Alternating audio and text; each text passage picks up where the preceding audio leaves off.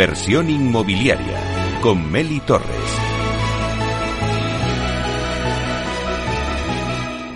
La entrevista.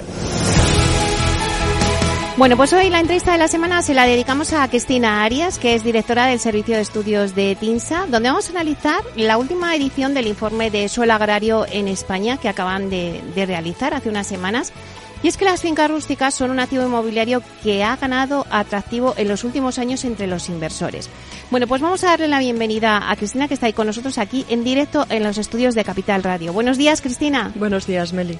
Bueno, un placer tenerte con nosotros. Lo primero, enhorabuena por vuestro informe de suelo agrario. Lo comentábamos antes, no es fácil ver informes de suelo agrario en el sector y con tantos datos, ¿no? Como, como lo habéis hecho. Eh, Cristina, en este informe indicáis que el valor del suelo agrario aumenta en la mayoría de los cultivos durante 2023. Claro, luego nos preguntamos, ¿y a qué se debe que el valor esté resistiendo cuando vemos, por ejemplo, pues todos los problemas que hay, por ejemplo, con el clima, con los, el aumento de los costes, ¿no? Que es algo de lo que se queja muchísimo el sector, ¿no? Mm. Eh, bueno, ¿a qué se debe? Mm.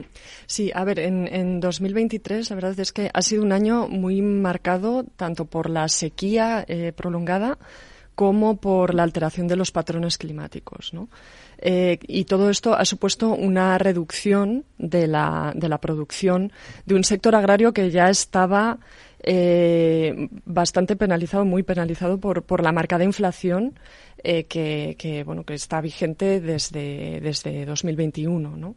Eh, en varios casos, estas menores cosechas en, lo, que han supuesto ha sido eh, un, incremento, ¿no? con, la, escasez de, oferta, ha supuesto un incremento del precio de los alimentos. Entonces, en, en 2023 esto eh, lo que ha ayudado ha sido a limitar el impacto de toda esta coyuntura que, que, estaba mencionando en, en, los retornos de las explotaciones de, eh, agrícolas, ¿no? que han podido repercutir eh, un poco este, este incremento de costes y todas estas dificultades que, están viendo las han podido repercutir en forma de incremento de, precios.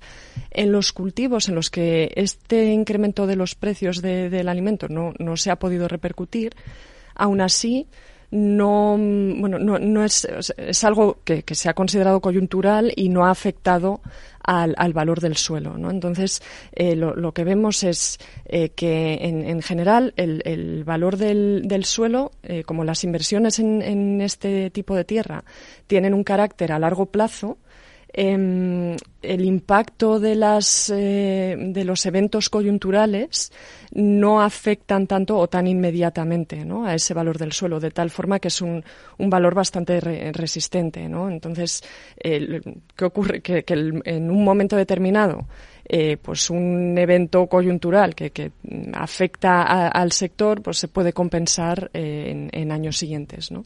y por eso el valor del suelo eh, rústico y, agrario en este caso pues es, es bastante estable. Bueno, antes de empezar con los detalles del informe, me gustaría que me dijerais cómo lo elaboráis, ¿no? ¿Cuál es el origen de estos datos? Hmm. Sí, a ver, eh, para, para, calcular el, el valor del, del suelo por, por, los distintos tipos de cultivo, lo que utilizamos son los eh, valores de las tasaciones de fincas rústicas que, que efectúa TINSA en su, en su día a día, ¿no? y mm, bueno, eh, estamos hablando de un volumen de datos en torno pues a, unas eh, 20.000 fincas eh, al año, ¿no? Con lo cual eh, tenemos una, muestra eh, que, que, bueno, no, nos da seguridad ¿no? y nos da fiabilidad. Es una muestra suficientemente representativa para poder ver cuál es la evolución de, de, los distintos cultivos y, bueno y entender un poco las, las tendencias ¿no?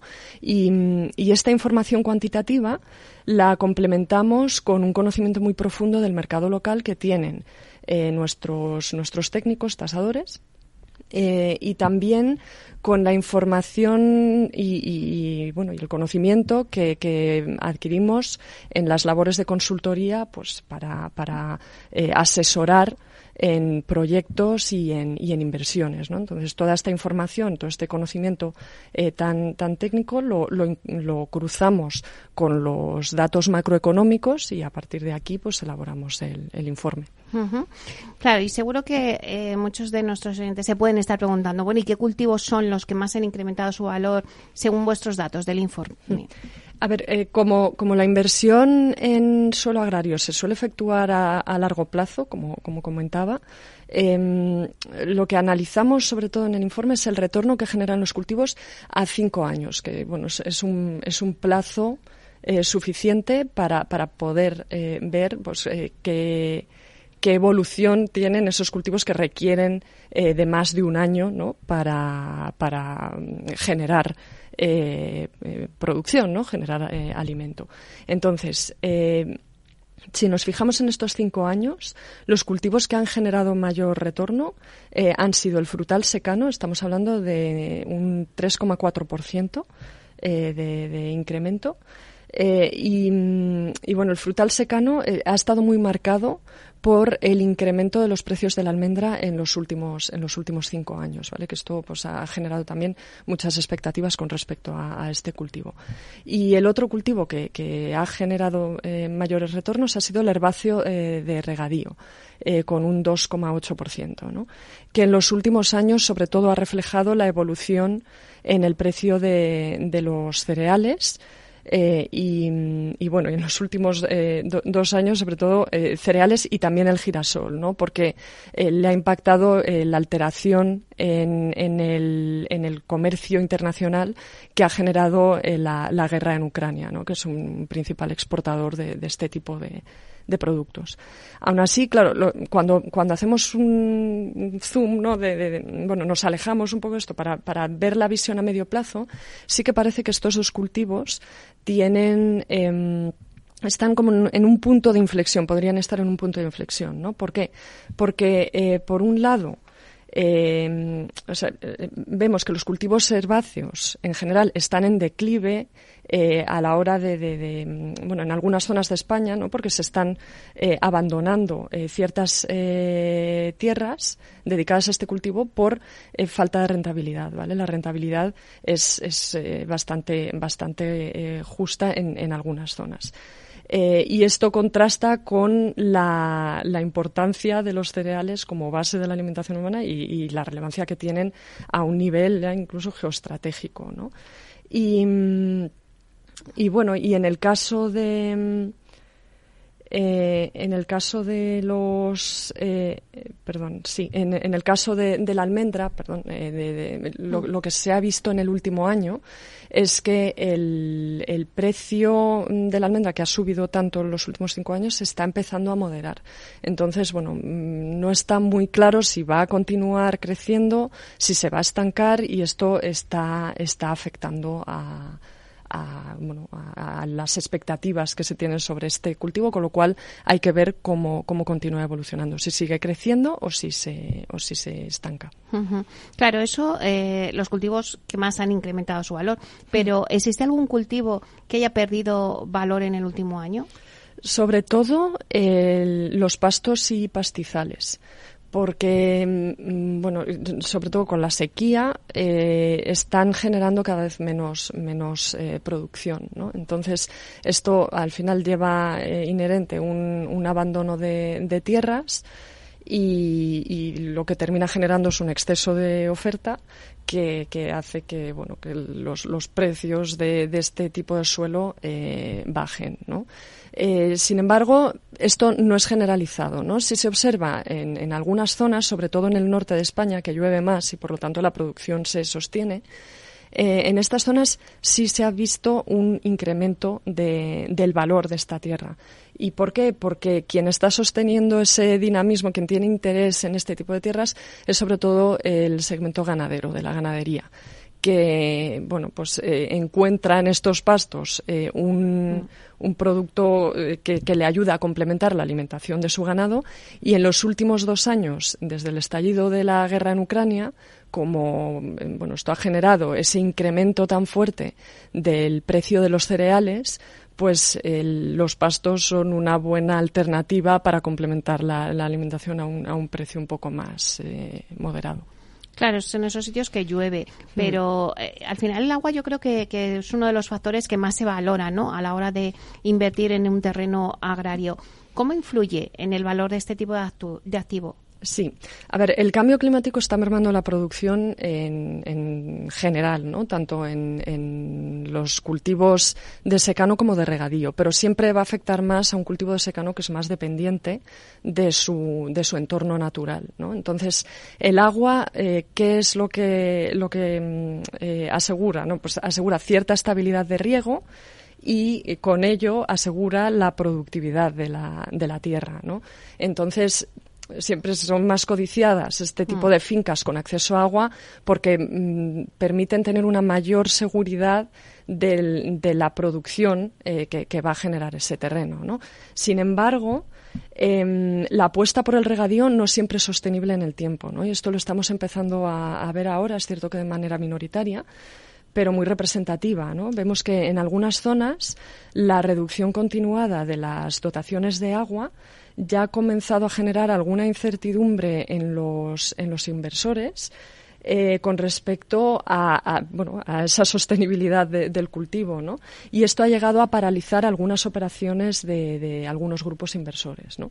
Otro, otro elemento minoritario, pero también representativo en esta dirección, es eh, que se han comenzado a hacer algunas transformaciones de fincas de regadío a fincas de secano.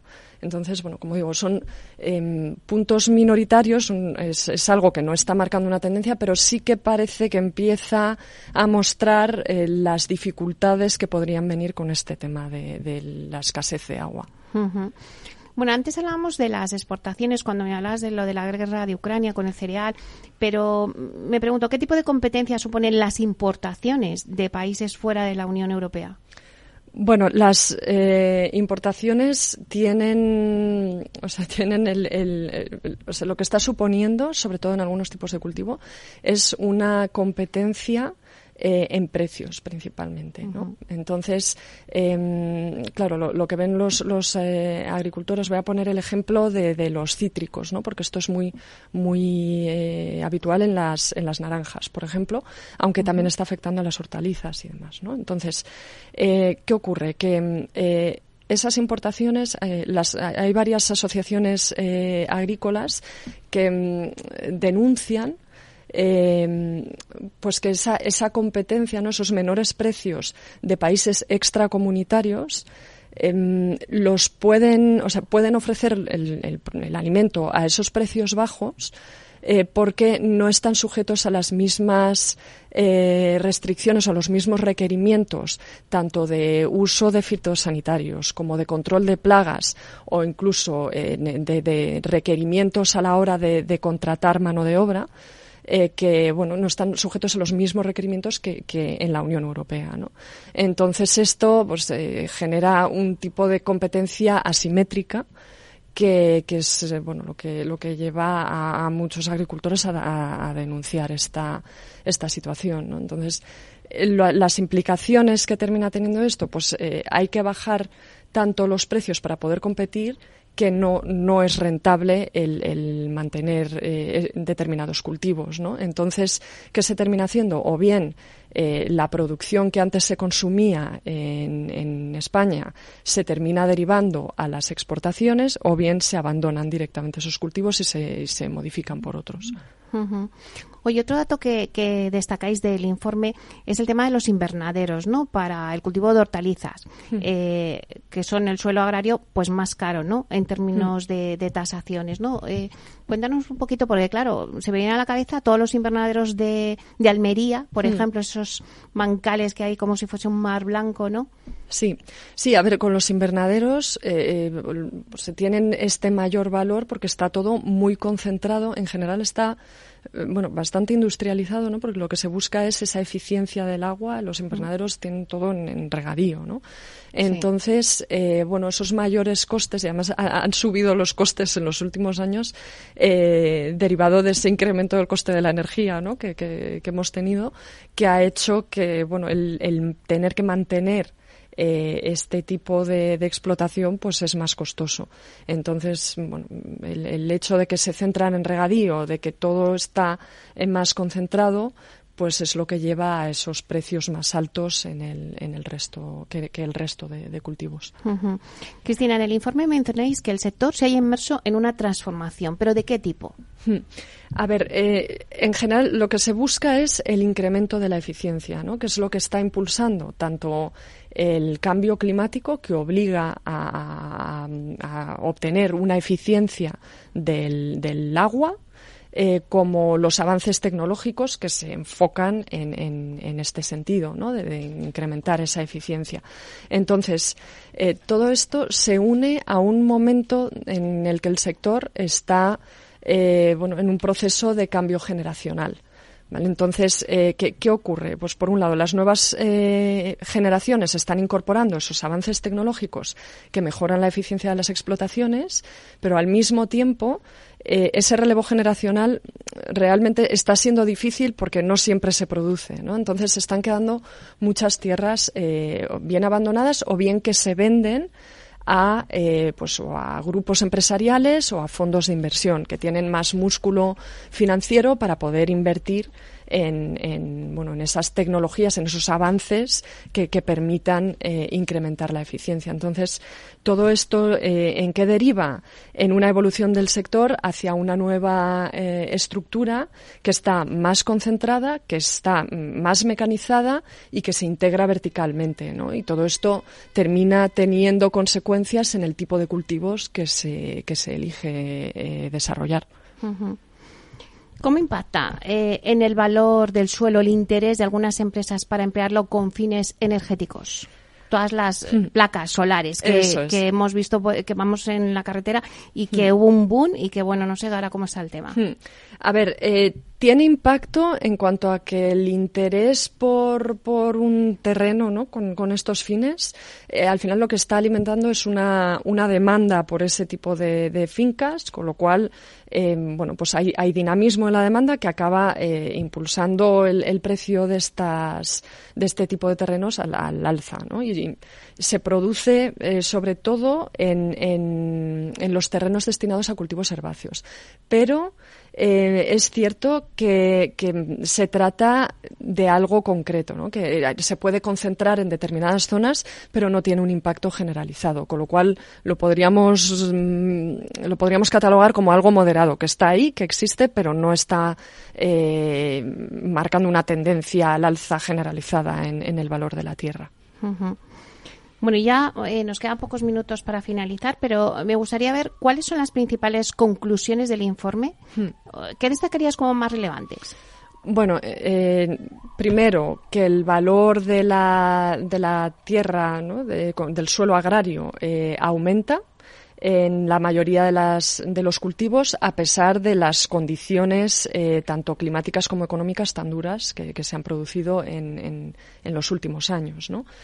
Em, en segundo lugar, que la reducción puntual de las cosechas eh, que han estado mermadas por la sequía prolongada, eh, por la alteración de los patrones climáticos, por el incremento de los costes de producción, eh, pues eh, ha derivado en un aumento del precio de los alimentos que hemos, eh, vivido todos en, los últimos, en el, último año y no ha erosionado el valor del suelo. El valor del suelo se ha mantenido estable. Em, tercero, los incrementos del valor del suelo se están concentrando en fincas con acceso a agua y en los cultivos que tienen posibilidades de transformación. Eh, porque esto eh, permite más flexibilidad al, agricultor. Cuarto, la sequía prolongada está impulsando eh, la búsqueda de, la eficiencia en el uso del agua. Y, bueno y hay algunas transformaciones pero bueno hay este foco en el, en el regadío pero empieza a haber algunas señales de, que, el regadío no siempre tiene por qué ser sostenible, ¿no? hasta el punto de que se han dado algunas transformaciones de fincas de regadío a secano, minoritarias, pero que es eh, importante mantener eh, bueno, la, atención en, este tipo de cosas. ¿no? Y por último, que los cultivos que han generado un mayor retorno en los últimos cinco años han sido el frutal secano y el herbáceo regadío. Eh, pero bueno, que cuando nos fijamos en el último, en el último año, vemos que el impulso ha sido más fuerte en las hortalizas al aire libre y en los eh, herbáceos y, los frutales, eh, también en modalidad regadío. ¿no? Y por último, pues que el olivar destaca por su estabilidad y es percibido por los agricultores como un valor seguro. Buenas aceitunas ahí, que tanto nos gusta en el aperitivo. Eh, Cristina, seguro que ah, oyentes que nos estén escuchando, inversores, ah, hemos empezado un poco la entrevista diciendo que las fincas rústicas pues, son un activo inmobiliario que ha ganado atractivo en los últimos años entre los inversores. Y algunos que nos estén escuchando, eh, bueno, ¿crees que es un buen momento para comprar ahora mismo eh, fincas agrarias o terrenos? ¿Qué consejo le podríamos dar al inversor? Eh, bueno, pues si es buen momento, no es buen momento, hmm. qué rentabilidades puede obtener con toda la problemática que hay del agua y todo hmm. lo que nos estás contando. A ver, eh, es buen momento en cuanto a que se está produciendo una transformación en el sector, ¿no? Entonces, eh, bueno, ahora lo que hace falta es precisamente eh, capital para poder eh, desarrollar esas técnicas de, que, permitan una mayor eficiencia en los cultivos, eh, un, menor uso de, agua eh, y, bueno y un, incluso desarrollo de determinados cultivos de determinadas semillas que, sean más resistentes, ¿no? Entonces es buen momento porque es el momento de impulsar todo esto y, bueno y este este mm, enfoque lo que lo que genera o lo que busca generar es precisamente esos mayores retornos porque busca eh, impulsar un mayor crecimiento, ¿no? Eh, o sea, el obtener una eficiencia eh, de, una mayor productividad de la tierra. Al final es lo que, lo que se está buscando. Entonces, bueno, es buen momento en ese aspecto, pero hay que tener en cuenta los riesgos que vienen sobre todo asociados a a estas sequías y a este, a este cambio eh, de, los, de los patrones climáticos que evidentemente tiene un impacto muy, muy fuerte en los cultivos, con lo cual hay que seleccionar muy bien el tipo de cultivos y entender muy bien en qué tipo de tierras se está, se está eligiendo invertir. Claro, hace falta capital porque ese relevo generacional, ¿no? Del que comentabas, es verdad que al final, eh, bueno, pues llega en una familia y de tus padres heredas unas tierras que al mm. final dices, ¿qué hago yo con estas tierras, no?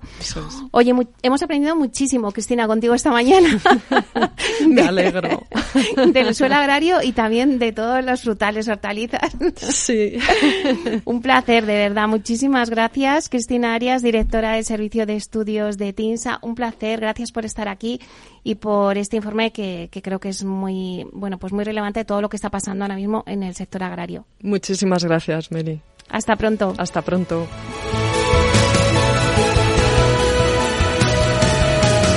Inversión inmobiliaria con Meli Torres.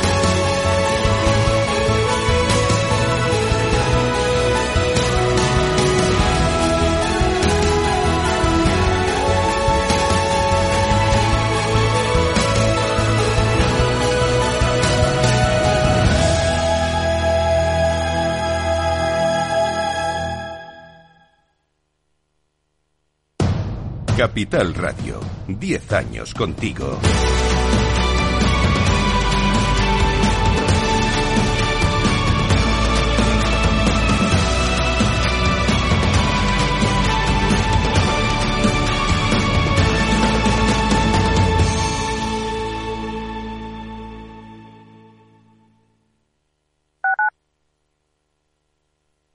Capital Radio.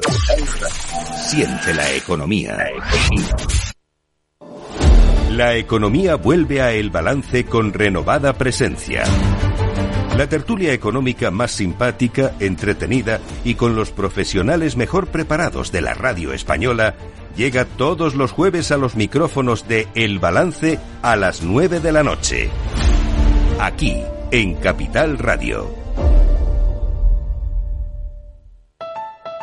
Escucha cada jueves, a partir de las 11 de la noche, en Líderes Globales, las entrevistas que Raúl Castro nos trae desde Florida. Personas inspiradoras de habla hispana que han destacado en sus actividades más allá de nuestras fronteras y que nos dejan sus enseñanzas y aprendizajes desde el punto de vista más personal. Líderes Globales, con Raúl Castro, en Capital Radio.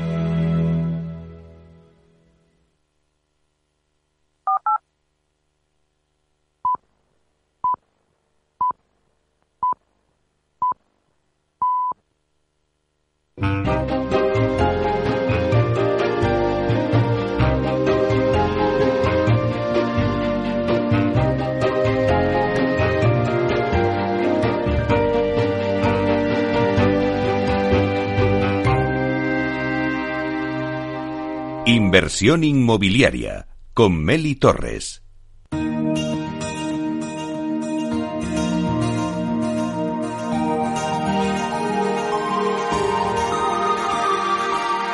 En nuestra sección La Vía Sostenible con Vía Ágora os contamos la transformación de la vivienda del futuro enfocada en una construcción sostenible como pilar principal. Pues hoy hablamos en la vía sostenible de descarbonización en la edificación. Y es que en la actualidad el sector de la construcción se encuentra con ciertas dificultades para calcular la huella de carbono embebida de las edificaciones debido a la falta de datos que hay de productos y materiales o los problemas de comparación de los análisis de ciclos de vida. Por ello, Vía Ágora ha comenzado un proyecto de investigación junto a la Universidad Politécnica de Madrid a través de la Fundación Gómez Pintado y va a analizar la huella de carbono embebido de la construcción convencional comparándola con la construcción con madera. Bueno, pues para hablarnos de este proyecto de investigación pionero en el sector, tenemos con nosotros ahora en directo a Anelisa Rodríguez, que es directora de la Fundación Gómez Pintado. Buenos días, Anelisa. Buenos días, Meli, y buenos días a los oyentes de la Vía Sostenible. Bueno, encantadas que estés aquí con nosotros en la Vía Sostenible una vez más. Eh, estaba haciendo un poquito un resumen de lo que vamos a hablar, Anelisa, pero se trata de un proyecto de investigación pionero en el sector. ¿Qué motivó a la Corporación Vía Agora a desarrollar este estudio? Eh, así es, Meli. Es un proyecto pionero en el que, como bien avanzabas, eh, vamos a calcular eh, la huella de carbono embebido de la edificación en función de materiales, dependiendo si construimos de una forma más convencional o también empezamos a construir con materiales como la madera. Em, y el, objetivo de este, de este proyecto principal es ese, como te decía, el, cálculo de la huella de carbono embebido durante las fases de diseño y de construcción de los edificios plurifamiliares, de los edificios en altura. Em, y, los oyentes se preguntarán, pero, pero que ya hay distintos tipos de carbono. Pues sí, eh, en el sector de la edificación y de la construcción se generan dos tipos de carbono, el carbono operacional y el carbono embebido, que es el que vamos a estudiar. El carbono operacional eh, es el carbono que se emite exclusivamente durante el uso del edificio y son, por tanto, las emisiones derivadas de la energía eh, consumida, de la climatización, calefacción, ventilación, refrigeración, mientras que el carbono embebido es el carbono oculto, es el carbono incorporado a través de los materiales de los procesos de fabricación y, por tanto, comienza a generarse desde la fase de fabricación de esos materiales y productos, pasando por el transporte, la construcción, la rehabilitación, eh, hasta el fin de vida del edificio incluso. Em, eh, con este proyecto lo que, lo que vamos a calcular, como te decía, es el carbono embebido durante esas dos fases de diseño y construcción. Y me preguntabas el motivo, Meli. El, motivo ha surgido por el análisis de estudios que estamos eh, eh, viendo recientemente. nos llamó mucho la atención cuál había sido la tendencia en los últimos años eh, de ambos carbonos, del carbono operacional y del carbono embebido, y cómo había sido un punto de inflexión precisamente la entrada en vigor de la Directiva Europea de Eficiencia Energética en Edificios, según el cual, a partir de finales de diciembre de 2020, toda vivienda eh, eh, o centro de trabajo que se construya en España tiene que cumplir con las especificaciones de la edificación de energía casi nula. Em, y, ha sido curiosa la tendencia porque hasta ese momento el carbono operacional, eh, antes de que entrara esta directiva em, de obligado cumplimiento, pues el carbono operacional suponía el 80% del carbono total el carbono embebido era solamente el 20%, mientras que una vez implantada esta, esta reglamentación, se han equiparado ambos carbonos, el carbono operacional y el embebido, y ambos suponen un 50% cada uno. Con lo cual, la subida del carbono embebido, que son los materiales, eh, ha sido muy alta, de un 30%, y esto nos pareció que era importante analizarlo. Claro, ¿y este proyecto en qué consistirá, Analisa?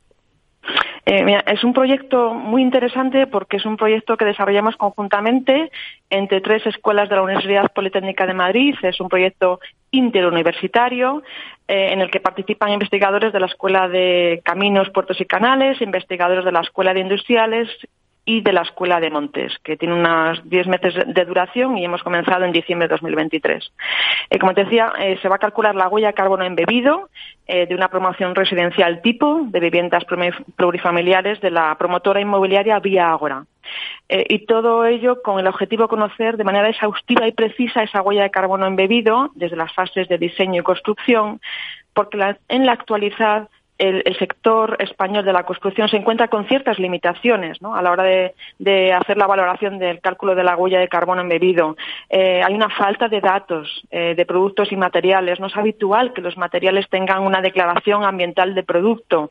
Eh, el acrónimo es DAP, ¿no? que tengan esa DAP, que es una ficha técnica ambiental en la que se referencian y cuantifican impactos medioambientales como la huella de carbono, la huella hídrica, eutrofización y otros muchos más. también hay una gran variabilidad de los datos. Hay DAPs que todavía son sectoriales, otras DAPs eh, mm, de, productos concretos solo analizan una parte del ciclo de vida, se quedan de la cuna a la tumba, etcétera, ¿no? Y por tanto hay problemas de comparación entre análisis de ciclo de vida por esa heterogeneidad de los datos, ¿no? Y esto es un aspecto que, vamos a analizar y que nos parecía muy importante. Y, Anelisa, para muchos expertos, la madera es el material del siglo XXI. ¿Este proyecto va a poner en valor la construcción con madera? Pues en, cuanto al uso de la madera en la construcción, tenemos clarísimo que es un material imprescindible para abordar y lograr esa descarbonización de nuestros edificios eh, y así nos lo están demostrando nuestros vecinos europeos con sus políticas de fomento y de incentivación eh, de la construcción con madera y los sistemas híbridos.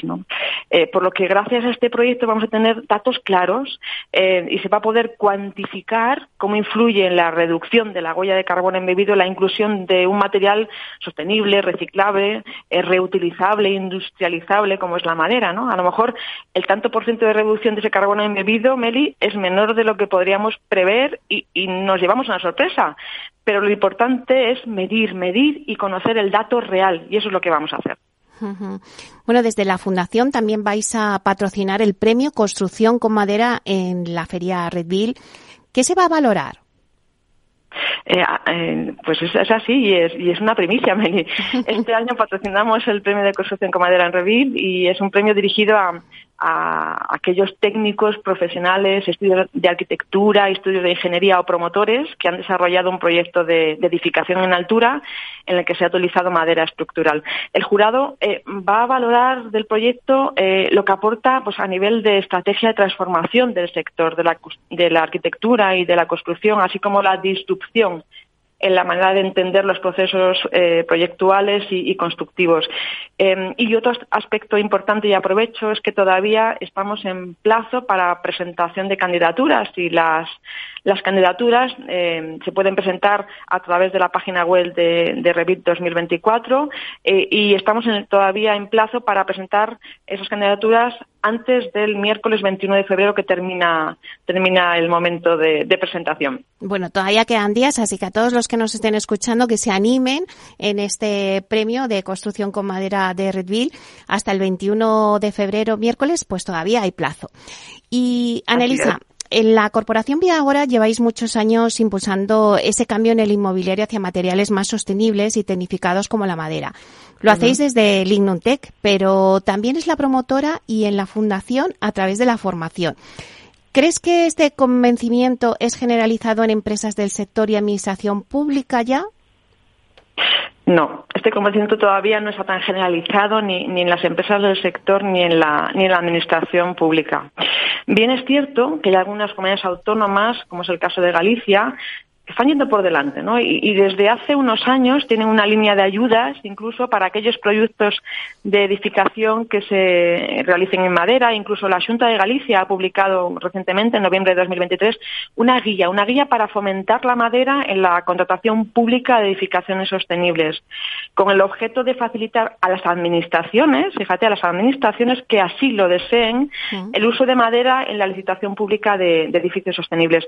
Por otro lado, está siendo significativo significativa la ampliación o incluso la inauguración de nuevas empresas de fabricación de productos tecnológicos de madera, las denominadas empresas de segunda transformación, al tener estos productos eh, una demanda nacional mayor que la oferta. Y, sin embargo, las empresas del sector de la edificación y la construcción en general están expectantes.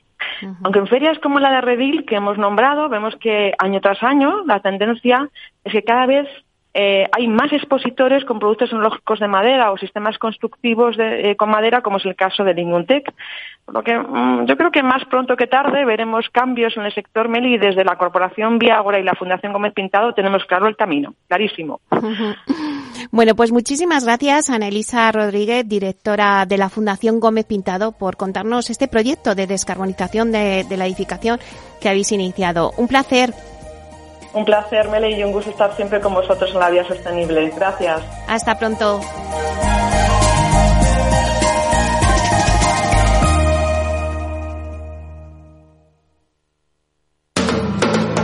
Capital Radio. Diez años contigo.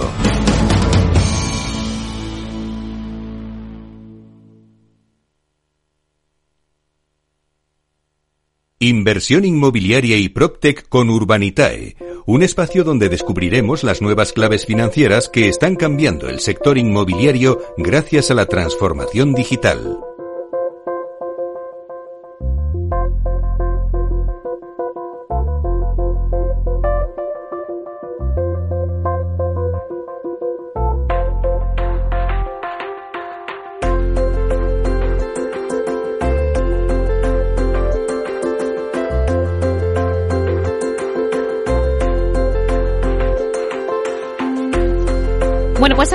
Espacio Inversión Inmobiliaria y PropTech con Urbanitae vamos a daros las nuevas claves financieras que están cambiando el sector inmobiliario gracias a la transformación digital. Y bueno, ¿quién mejor para contarnos qué se cuece en este sector que José María Gómez Acebo, que es director de clientes institucionales de la plataforma PropTech de financiación participativa y autorizada y supervisada por la CNMV? Vamos a darle la bienvenida. Buenos días, Pepe. Buenos días, Beli. Buenos días a todos tus oyentes. Bueno, bienvenido como siempre, un placer tenerte por aquí de nuevo.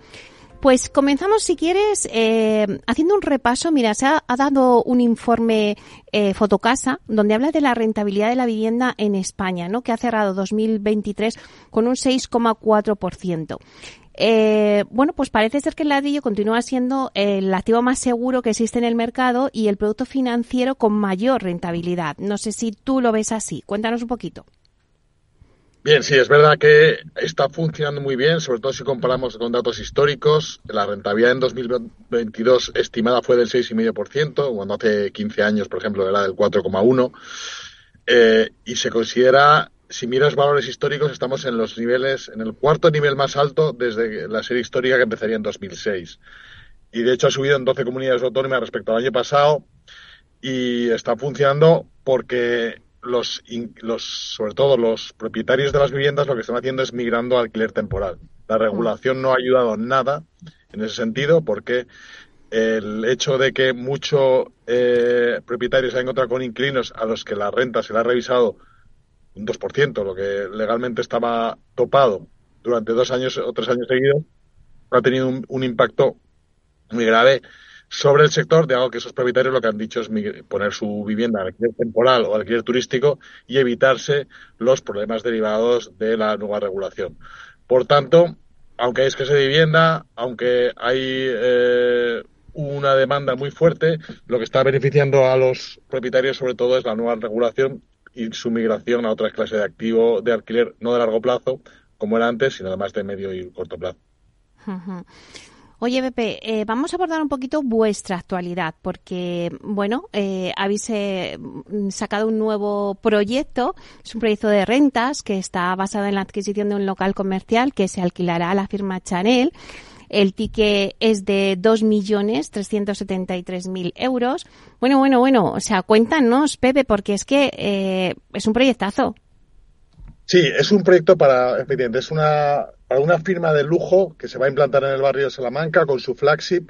Lo que están haciendo ellos es ampliar su tienda con un local eh, que se implanta entre, entre planta, eh, que es el que van a incorporar a la tienda y es el que nosotros adquirimos, es decir, los inversores que participan en el proyecto adquirirán, eh, con un contrato a 15 años, con 10 años de obligado cumplimiento y pagando un retorno que estará en torno al 5% anual. Aquí, ¿cuál es un poco la gracia? Primero, que con un, con un cliente tan sólido como es esta marca de lujo que va a participar con nosotros y que va a estar eh, y que va a invertir fortísimamente en la operación, porque creemos que estamos hablando de cifras en torno a 15 millones de euros para transformar todo el espacio y hacer su tienda flagship representativa del sur de Europa, tenemos garantizado un retorno anualizado del 5%. Pero además, al unir la tienda actual con la nueva incorporación que nosotros hacemos y crear una unidad, creemos que podemos además vender el activo en un plazo no muy largo, está hablando de dos, tres años, como plan B, para eh, sacar una rentabilidad incluso superior. Es decir, tenemos una operación que en su caso base nos permite una rentabilidad a prueba de bombas del 5% con un inquilino de primer nivel, una tienda magnífica en pleno barrio Salamanca, con un upside posible, es decir, un retorno adicional posible en el caso de que al unir la tienda que nosotros que, que existe ahora con nuestra incorporación y crear una tienda única muy buena, pues en, lo que se está pagando en, eh, la zona del barrio Salamanca nos va a permitir tener un retorno muy superior. Es decir, este es un poco el, el objetivo de esta operación.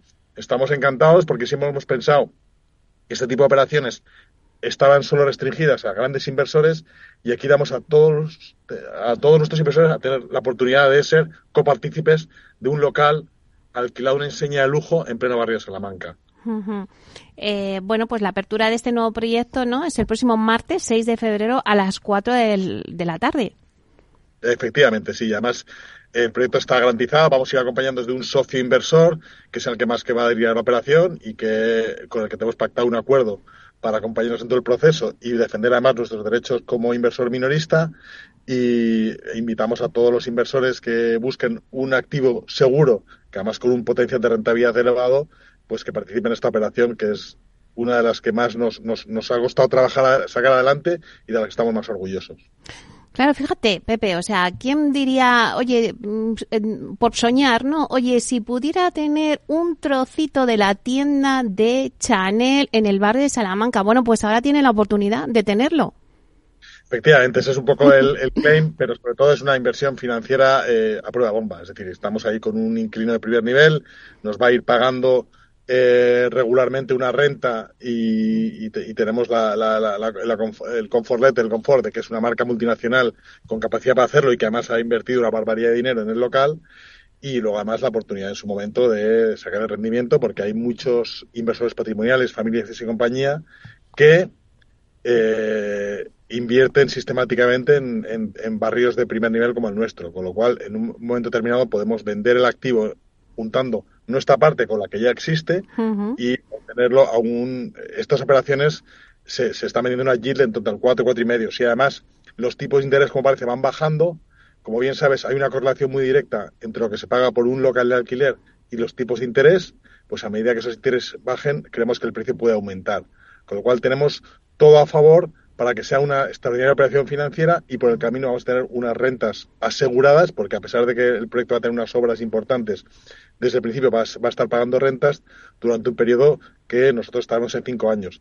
Y no olvidemos además que desde Urbanitae estamos promoviendo y tenemos la, la, la esperanza de poder implantarlo dentro de no mucho, un mercado secundario para vender las participaciones en operaciones como esta. Es decir, que si la operación se prolonga en el tiempo, cualquier inversor pueda encontrar un comprador para su participación y no tenga que esperar a su venta final a los 5 o 6 años. Esa uh -huh. es una operación que estamos haciendo con CNMV y que confiamos que a lo largo de 2024 podamos ver plasmada ya. Uh -huh.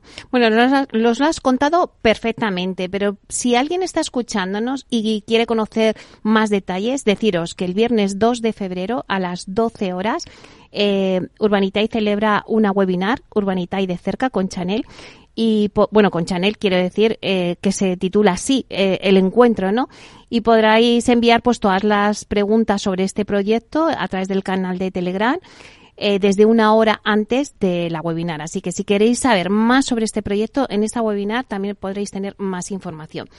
Pepe, eh, también ayer lanzasteis un nuevo proyecto de plusvalía en Alicante, de la mano de Cuadratia. Eh, cuéntanos un poquito, ¿qué acogida está teniendo por parte de vuestros inversores este proyecto? Bueno, tenemos que hablar en pasado porque la operación efectivamente se financió, tardó aproximadamente 45 minutos en completarse. Madre mía. Proyecto. Tuvieron la oportunidad de entrar 1.100 inversores, es decir, todos aquellos que, que quisieron y estuvieron pendientes pudieron hacerlo. Y es un proyecto de una, como bien dices, es en Villajoyosa, es el segundo proyecto que hacemos con un promotor que tiene todo ese área, eh, es propietaria de toda esa área, ha desarrollado tres promociones ya, ha entregado 225 viviendas, conoce perfectamente el, funcionamiento. No es un proyecto en competencia con el que financiamos nosotros. El que financiamos nosotros eran viviendas en primera línea de playa de alto standing por precios de venta entre 800.000 euros. Y aquí Estamos hablando de segunda línea de playa con muchas más zonas comunes, pero precios de venta más en la línea de los 400, 500 mil euros. Es decir, estamos hablando de gente que va a tipos de eh, a compradores distintos y por tanto no están en competencia. Era una operación que ya contaba con un 40% de reservas, que tenía licencia, los costes de construcción muy bien acotados, dado que la obra que precisamente nosotros ya habíamos financiado ya está licitada y tenemos los precios muy claros de lo que cuestan las cosas y además es un promotor que se ha financiado ya hasta con tres entidades distintas en la misma zona, con lo cual el acceso a financiación bancaria estaba bastante bien, bien planteado. Por tanto, con todos los checks hechos, a nosotros nos encantaba la operación y creemos que en un periodo con plazo entre 26 y 30 meses podríamos tener un retorno más que interesante. La línea de lo que estamos hablando habitualmente, que es en torno a 15%, 20% TIR, que es nuestro retorno objetivo para nuestros inversores. Bueno, ¿cómo habéis empezado el año? Eh? La verdad es que, eh, bueno, este proyecto que nos acabas de contar, que se, nada, duró nada, eh, el que me has contado también de esta oportunidad de rentas en Madrid con el centro comercial, eh, a Chanel, ¿y hay alguna otra cosa que tendráis en previsión para las próximas semanas? Que no nos lo perdamos.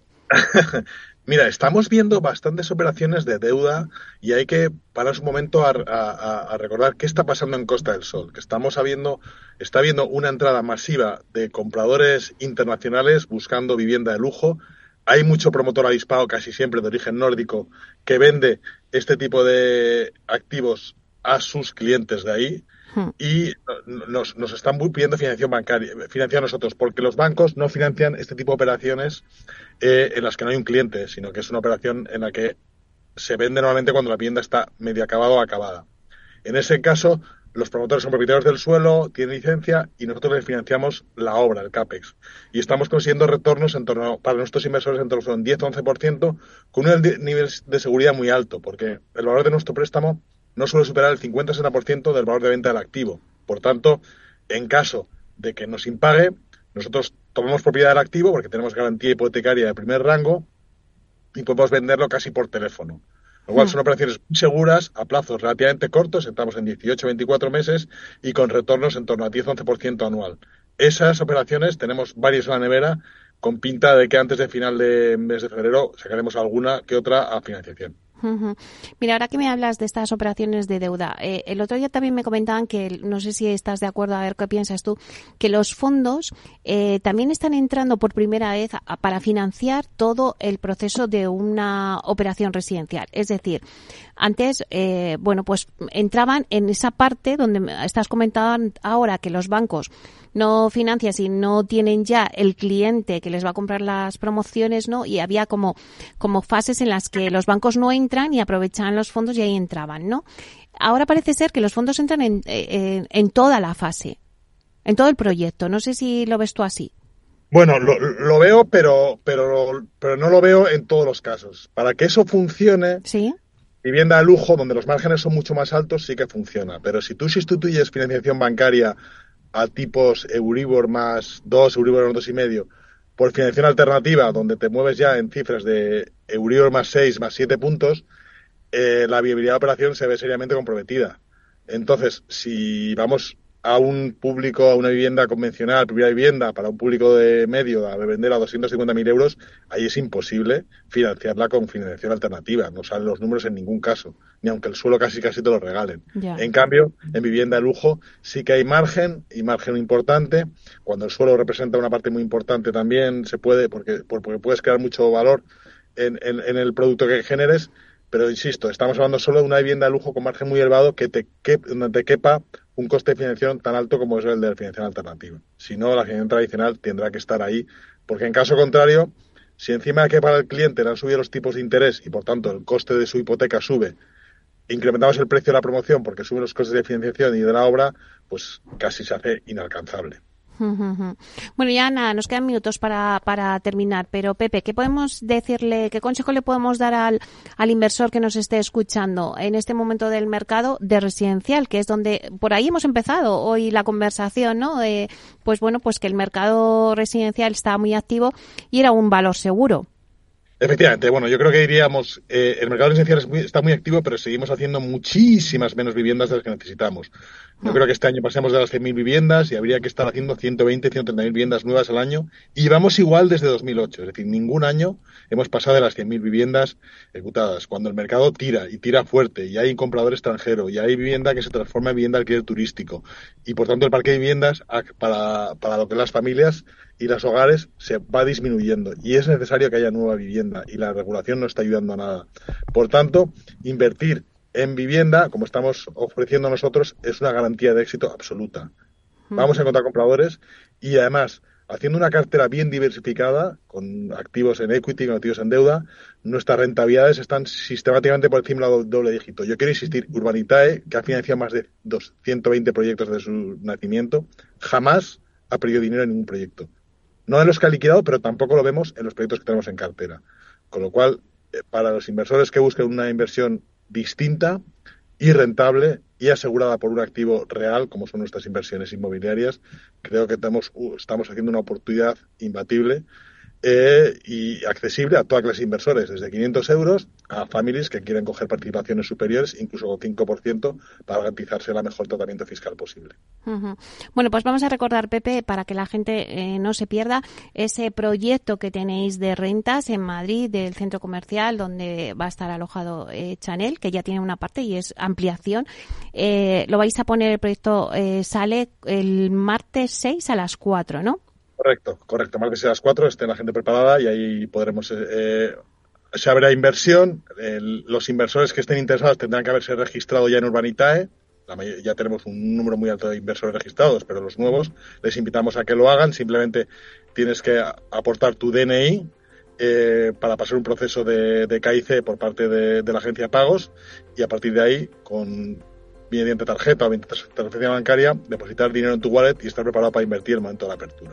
Que es todo muy soft, no hay que pasar por notario, no hay que hacer nada, todo es online y tanto las aportaciones como los retornos se producen a través del wallet que se crea a nombre de cada inversor. Pues lo dejamos ahí. José María, muchísimas gracias. A ti, Beli. Hasta pronto, chao. Al mal tiempo, mala helada. El cambio climático lo ha cambiado todo y los riesgos son más y más imprevistos, como las lluvias, las heladas o el pedrisco. Por eso necesitas un buen seguro agrario que garantice tu tranquilidad. Y ahora es el momento de contratar tu seguro de frutales. Agroseguro. Trabaja sobre seguro.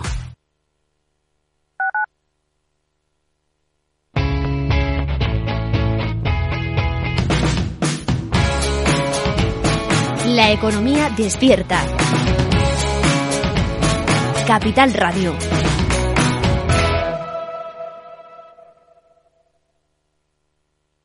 Disfruta de la mejor cocina gallega en Montes de Galicia. Todo un clásico moderno en el barrio de Salamanca. Disfruta de la variada dieta atlántica, de las mejores carnes y pescados tratados con respeto y transparencia y regados con una de las mejores bodegas de la zona. En grupo, en familia o en pareja, Montes de Galicia te ofrece el espacio perfecto en cada ocasión.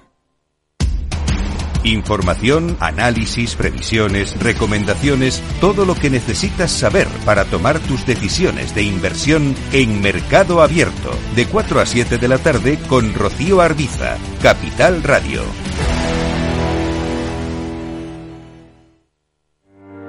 Descubre el lado más verde de la economía y las empresas en una nueva newsletter de Capital Radio. Todas las claves de la semana sobre ESG en un mismo sitio. Suscríbete en capitalradio.es a claves ESG y recibe los contenidos del lado más sostenible de las empresas. Si crees que la ciberseguridad no va contigo ni con tu empresa, es que todavía no has escuchado Cyber After Work, el programa decano de la radio española sobre ciberseguridad.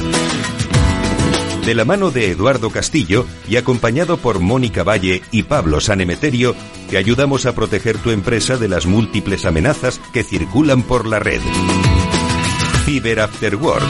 Todos los lunes a partir de las 7 de la tarde en la sintonía de Capital Radio.